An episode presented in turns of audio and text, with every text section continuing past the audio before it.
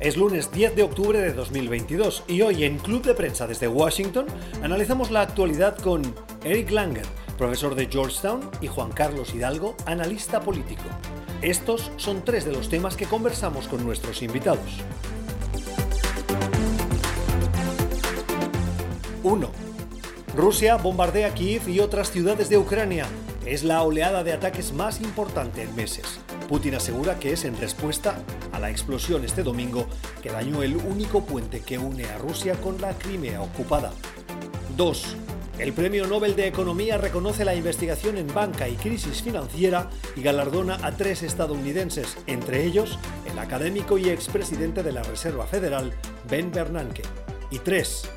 Bolivia, de república a Estado plurinacional, le contamos hoy cómo han sido 40 años de la democracia en este país suramericano.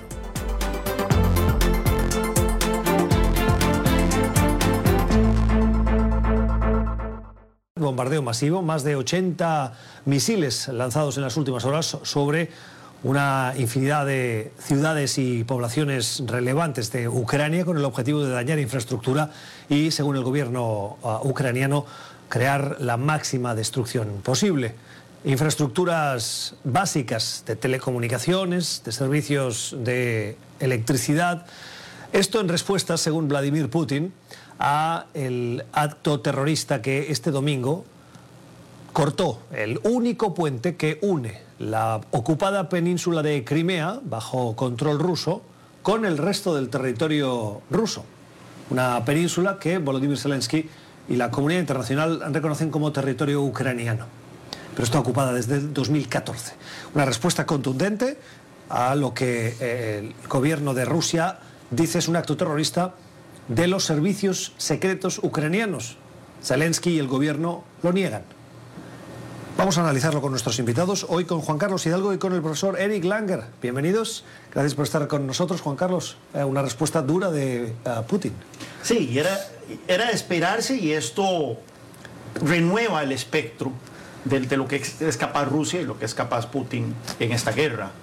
Eh, la retórica, no, la retórica no, la narrativa de que Rusia ya estaba en retirada, de que esto se dirigía a una derrota contundente de Vladimir Putin en el campo militar, eh, tiene que verse la perspectiva de que todavía sigue siendo un país con una gran capacidad de destrucción. Al inicio de la guerra lo vimos de que Rusia empezó a adoptar una, una estrategia similar a lo que ocurrió en las guerras de Chechenia a finales de los 90 y también en, en la guerra en Siria, que es destrucción total de centros urbanos, a un altísimo costo en vida. Lo vimos en Mariupol.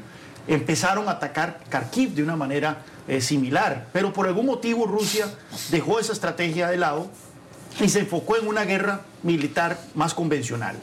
Eh, una guerra en donde mayormente se enfocaba en, campo de batalla, artillería, tanques, eh, soldados, trincheras y demás. Sin embargo, en cualquier momento Rusia puede renovar sus ataques a centros poblacionales, puede empezar a volver a atacar con misiles eh, a, la capital, a Lviv, a, Kharkiv y otros, y otros centros eh, donde hay todavía millones de ucranianos. Y ese es el temor aquí. Y en cualquier momento puede tirar una, una nuclear en algunas de estas ciudades.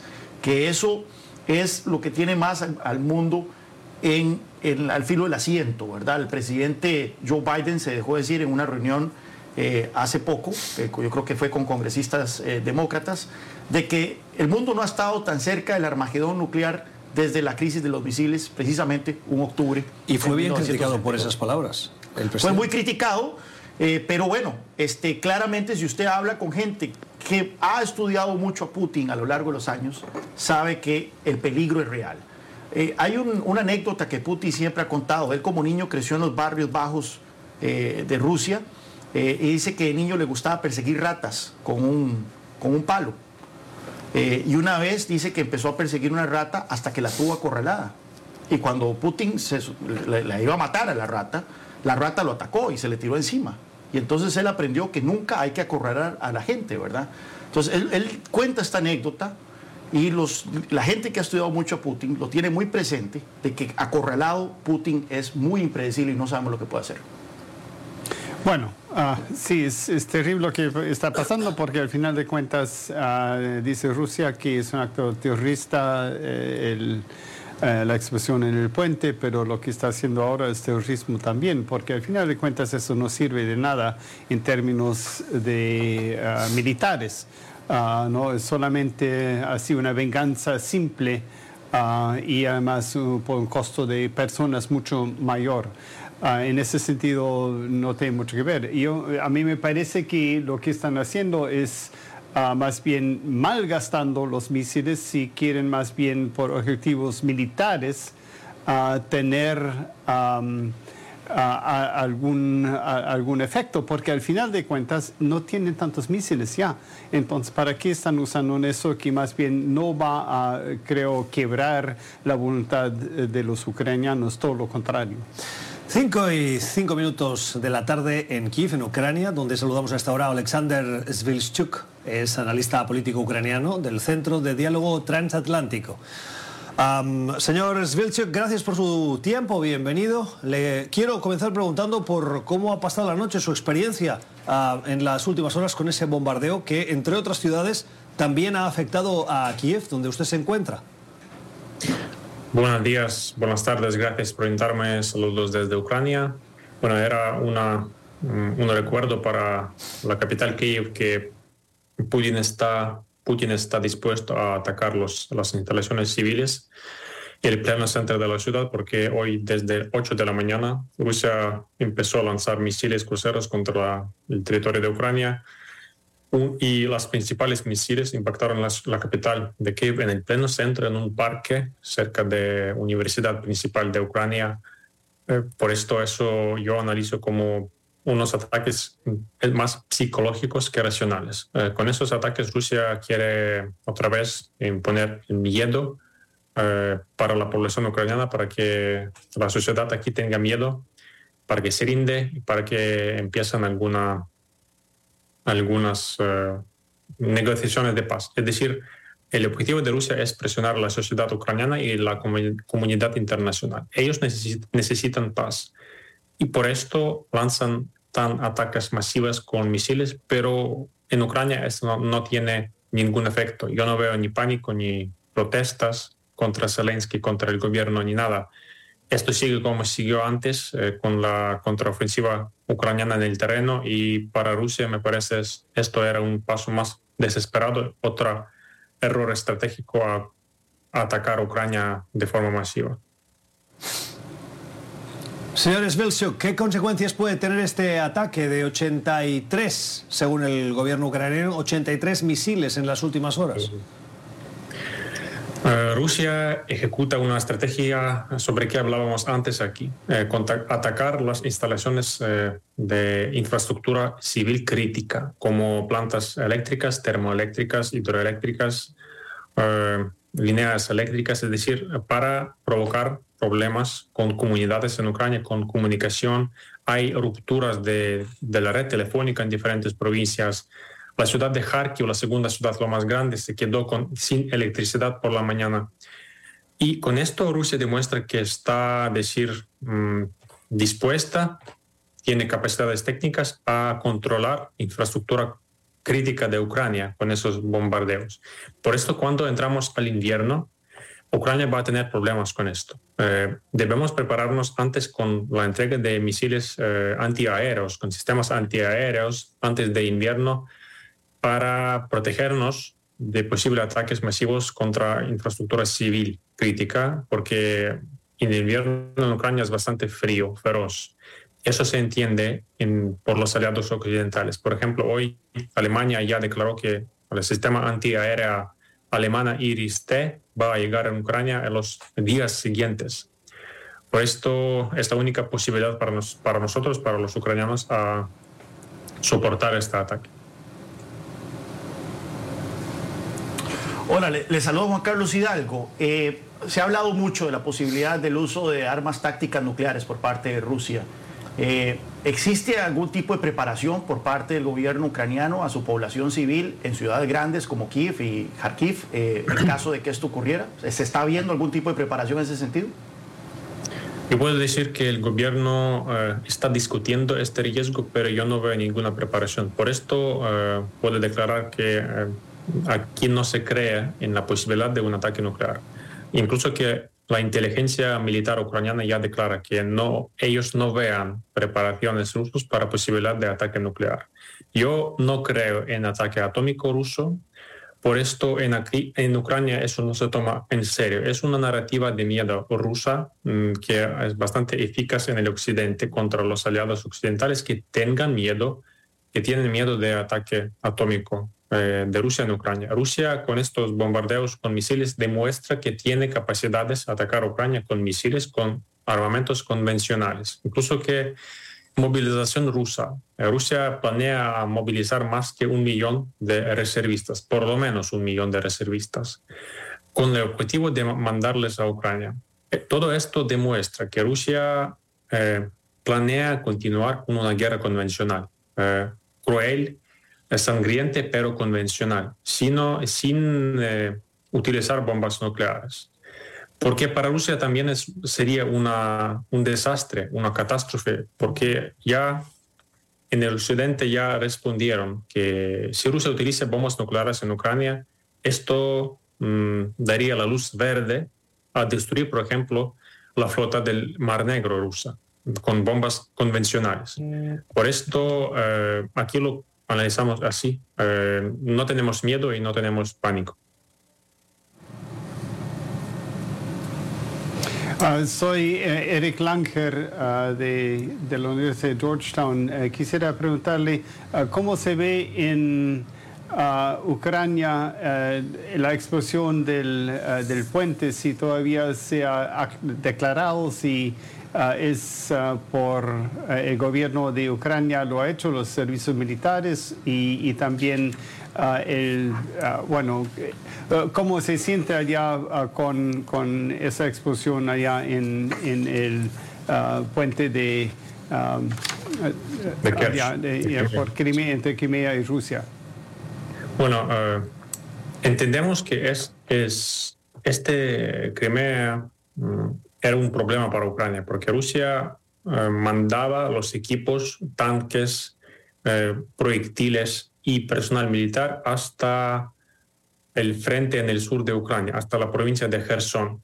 Por esto, destruir o dañar este fuente era un interés ucraniano. Pero Ucrania no tiene tal capacidades técnicas. No tenemos misiles de gran alcance que puedan alcanzar este fuente. Incluso que de forma, si hablamos sobre servicios secretos, incluso también este puente era totalmente bajo control ruso, bajo vigilancia rusa, con un nivel de seguridad altísimo.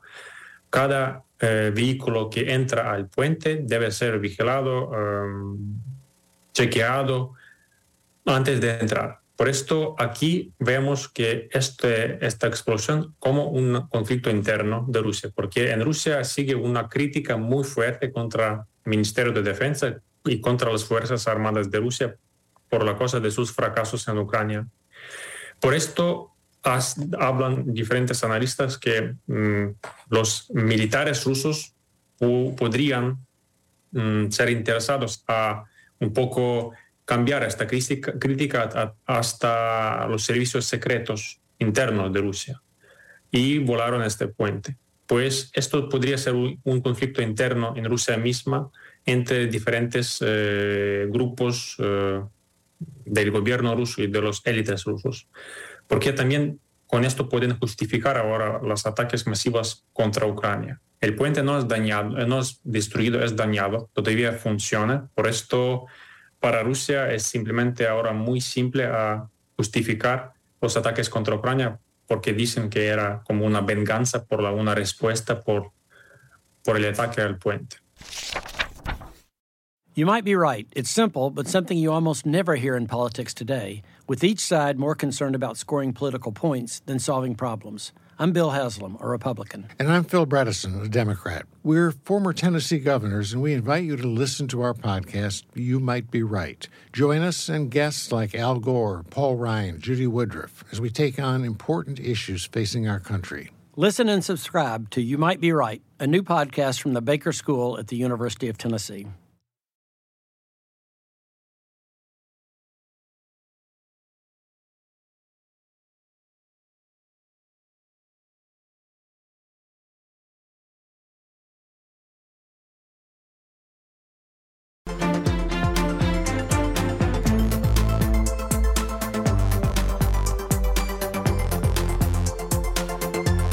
Tres estadounidenses galardonados este año, se ha conocido esta mañana. Uno de ellos, Ben Bernanke, es probablemente la cara más conocida de ese premio Nobel. Fue presidente de la Reserva Federal precisamente durante la crisis financiera del 2008. Él es un estudioso de la Gran Depresión y junto a los otros dos, el académico de la Universidad de Chicago, Douglas Diamond y el de la uh, Universidad de Washington, Philip uh, David, conocen bien lo que son las crisis y cómo responder a ellas para evitar que se profundicen. Sí, eh, precisamente, y, me llama la atención el, timing, ¿verdad?, eh, de, esta, de, este, de, este, premio, eh, en momentos en que la economía global parece dirigirse a una recesión, por lo menos Estados Unidos y los países desarrollados. de hecho, esta semana tenemos aquí en Washington las reuniones del Banco Mundial, el Fondo Monetario Internacional, eh, parte de las cosas que se van a discutir es que ya, ya economías que representan un tercio de la economía mundial ya están contrayéndose, eh, lo cual eh, augura un muy mal 2023. Ahora bien, la pregunta es, ¿este 2023 va a traer consigo una crisis financiera? Porque son dos cosas distintas. Uno puede tener una recesión. Usualmente las recesiones no vienen con crisis financieras. Lo del 2008 fue un parteaguas y usualmente a la economía le toma recuperarse más una vez que tiene una crisis financiera. Una crisis financiera es como un ataque al sistema nervioso de un cuerpo. Queda, el cuerpo queda incapacitado eh, después, de, eh, después de que pasa incluso la crisis. Y vemos que efectivamente la recuperación económica que tuvimos después del 2018, el 2008 fue la recuperación económica más tenue, más, más eh, rala de cualquier recuperación económica desde los tiempos de posguerra. Entonces, bueno, es interesante pues, la figura de Bernanke, acaba de publicar un libro también sobre política monetaria, momentos en donde hay mucha controversia sobre el papel de los bancos centrales. Eh, eh, en alrededor de esta crisis. Eh, los bancos centrales reaccionaron a la, a la, crisis económica causada por la pandemia de la manera convencional como han venido respondiendo en los últimos tiempos y como respondieron en la crisis del 2008, que fue cortar las tasas de interés al 0% e inyectar cantidades exorbitantes de liquidez a la economía mediante los, los programas de relajamiento cuantitativo, con la esperanza de que al igual que en el 2008 no iba a haber inflación. Esta vez sí la hubo y es precisamente los esfuerzos de la banca eh, central alrededor del mundo aumentando tasas de interés lo que está llevando a la economía ahora a una recesión. Bernanke eh, Estudió mucho la, obra de Milton Friedman, principalmente en los años 30 con la Gran Depresión, eh, de que cómo fue la Reserva Federal la que agudizó la crisis contrayendo el, circulante en los años 30 y es por eso que en, los 2000, en 2008 él reaccionó de una manera distinta inyectando cantidades eh, importantes de dinero a la economía. Lo interesante es que la banca central esta vez vio esas, esas, lecciones de Bernanke y creyeron que podían ser repetidas sin tener el, fenómeno de la inflación y vemos que así no ha sido el caso. Profesor. Ah, me parece que ah, es un premio justo a esas tres personas. En particular, celebro Ah, que ah, haya una parte ah, histórica muy importante porque en realidad, eh, como decía Juan Carlos, eh, el fundamento de ese análisis económico ha sido el análisis de la Gran Depresión de los años 30 y es por eso que Ben Bernanke en realidad hizo un excelente trabajo, me parece, en el 2008 a tratar de amortiguar de alguna forma la crisis financiera entonces. Y no hubo tanto ah, efecto y no hubo una gran depresión porque yo creo que sí había el peligro que, eh, que sí ah, podría haber habido justamente una, una depresión mucho más fuerte de lo, de, lo, que había. Voy a estar aquí de abogado del diablo para escuchar vuestras opiniones. Una de las cosas que más se le criticó al equipo de la administración Obama, uno, y dos, a la Reserva Federal entonces, fue que ese paquete de ayudas que eh, inundó de dinero público el sistema financiero no estaba condicionada no estaba condicionada a eh, una devolución, no estuvo condicionada a la limitación de bonus o beneficios adicionales a los eh, responsables del sistema financiero. Y eso eh, tampoco estuvo condicionado con la aceptación de determinadas normas para controlar más al sistema financiero. Es decir, recibieron plata y pudieron hacer lo que quisieron. Y cuando se recuperaron determinadas prácticas, volvieron a ser habituales. ¿Qué piensan? Bueno, en primer lugar, sí habían algunas restricciones, uh, pero sí, como se dice también la medicina, siempre hay efectos secundarios también sobre cualquier remedio. Quiere decir que uh, ese remedio fue para justamente el síntoma que era la crisis financiera y que sí habían efectos secundarios, como hay ahora la inflación, uh, por ejemplo, después de COVID, en comparación uh, con el beneficio que eso dio a la gente que no recibía dinero. Entonces, siempre hay, y creo que eso es justamente lo genial de la economía, que hay que evaluar los efectos positivos como los negativos. Como se dice en economía, there is no such thing as a free lunch. No hay nunca un almuerzo, gratis uh, y es lo mismo en la economía. Entonces, Tienes razón hasta cierto punto, uh, pero solamente hasta cierto punto, porque siempre uh, tiene efectos, ¿no? tiene también efectos nocivos y hay que balancear cuáles son peores. Es, el efecto positivo más importante el efecto negativo. Adam Tusk, que es un historiador económico, publicó un volumen bastante grueso sobre la crisis financiera y, y tal vez el efecto más importante no es tanto económico, sino fue político. Eh, luego, el surgimiento de los populismos, tanto en Europa como en Estados Unidos, mucho tuvo que ver con eh, la respuesta que tuvieron los gobiernos a esa crisis, que fue percibida como una, una respuesta que salió a rescatar a los grandes, a los big fish, a los peces grandes, este, con estas ayudas incondicionadas. Ahora bien, poniéndose en los zapatos de los políticos, es imposible dejar al sistema financiero fallar, eh, quebrar. O sea, cuando uno está en, esa posición, uno puede haber escrito muchos libros sobre eh, que el mejor, el mejor antídoto para una mala, mala administración es la bancarrota. Pero bueno, cuando estamos hablando de bancos que pueden traerse todo el sistema financiero abajo, esa no es la solución. Pero entonces, el hecho de que los gobiernos, tanto aquí en Estados Unidos como Europa, hicieran estos bailouts, estos rescates a, a los grandes bancos sin muchas condiciones y demás, generó tuvo reverberaciones políticas que todavía estamos viendo hoy en día. ¿Qué medidas creen que se podrían haber adoptado y que no se adoptaron? Y tomando esta pregunta en el contexto de la respuesta que decían, que es, es muy fácil hoy a toro pasado, como decimos en mi tierra, hacer el análisis y decir cómo tendríamos que haber hecho las cosas. Pero bueno, se puede aprender. ¿Qué, qué podría haber hecho más la administración Obama o la Reserva Federal en su momento uh, para asegurar el control del sistema financiero y no dejar simplemente que sea regido por uh, el criterio de los beneficios o de los bonos?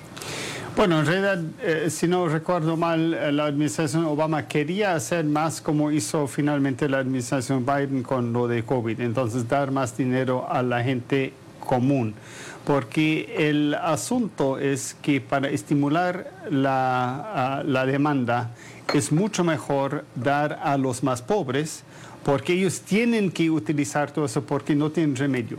Um, mientras que en el caso de Obama solamente los republicanos permitieron eso de los, de los bancos grandes y todo eso, que eran pues uh, los que apoyaban a, a, ese partido. 20 segundos. Bueno, se aprobó una legislación también importante, yo creo que fue en el 2010 o en el 2011, que fue Dodd-Frank, eh, que eh, también reguló fuertemente el sistema Pero financiero. Después. Eh, lo han ido debilitando después. Sí. Eh, y nuevamente, the jury's out. El, todo el, el jurado todavía está deliberando sobre si ha sido una buena legislación o no. You might be right. It's simple, but something you almost never hear in politics today, with each side more concerned about scoring political points than solving problems. I'm Bill Haslam, a Republican. And I'm Phil Bredesen, a Democrat. We're former Tennessee governors, and we invite you to listen to our podcast, You Might Be Right. Join us and guests like Al Gore, Paul Ryan, Judy Woodruff, as we take on important issues facing our country. Listen and subscribe to You Might Be Right, a new podcast from the Baker School at the University of Tennessee.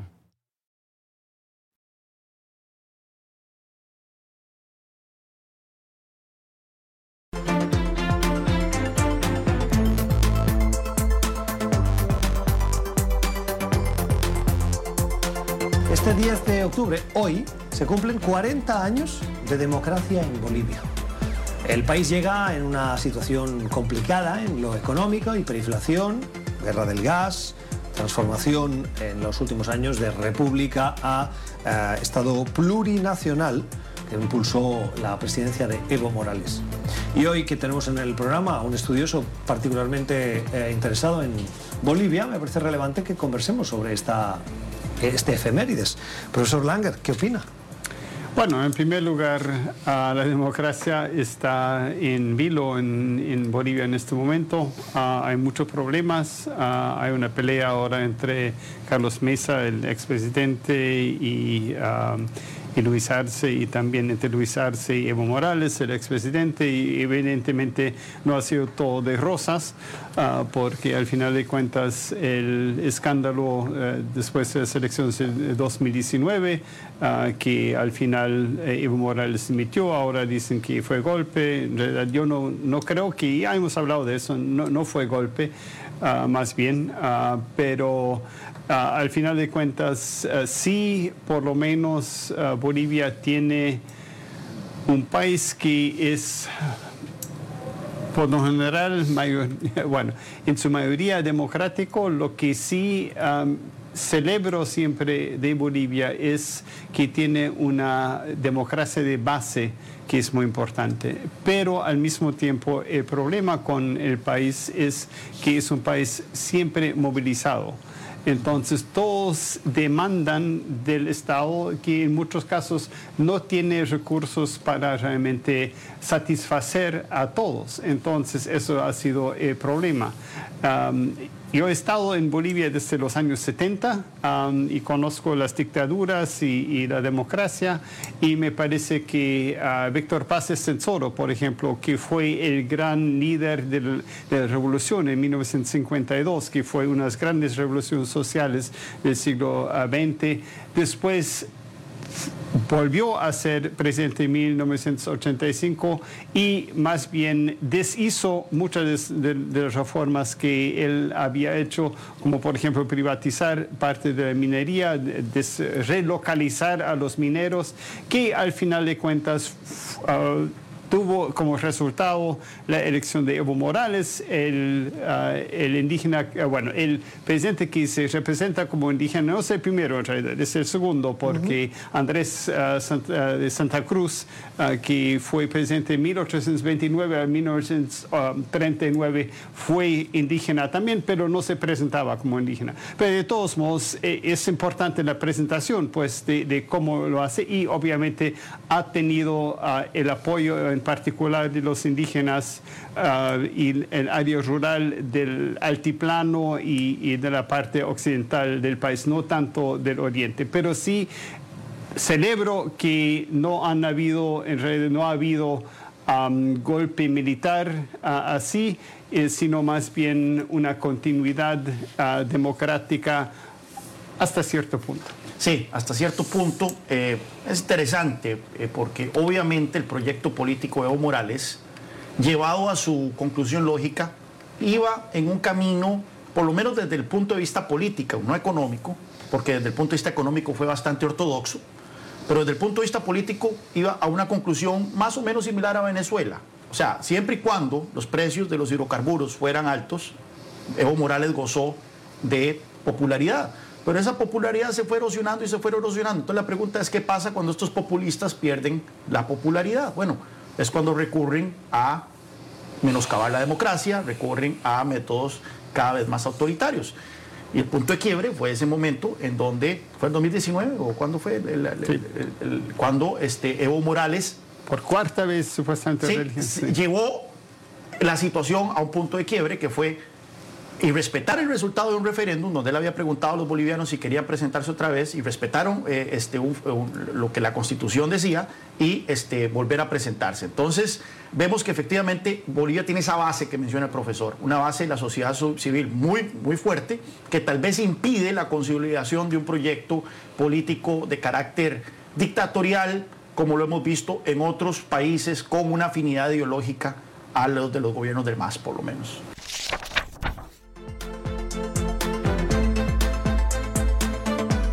Estos y otros temas de la actualidad los analizamos en Club de Prensa, cada día de lunes a viernes con los mejores periodistas, corresponsales y analistas desde Washington y el resto del mundo. Club de Prensa, a las 9 de la mañana en la Ciudad de México, las 10 en Washington y las 4 en Madrid. En NTN 24 le informamos y le acompañamos.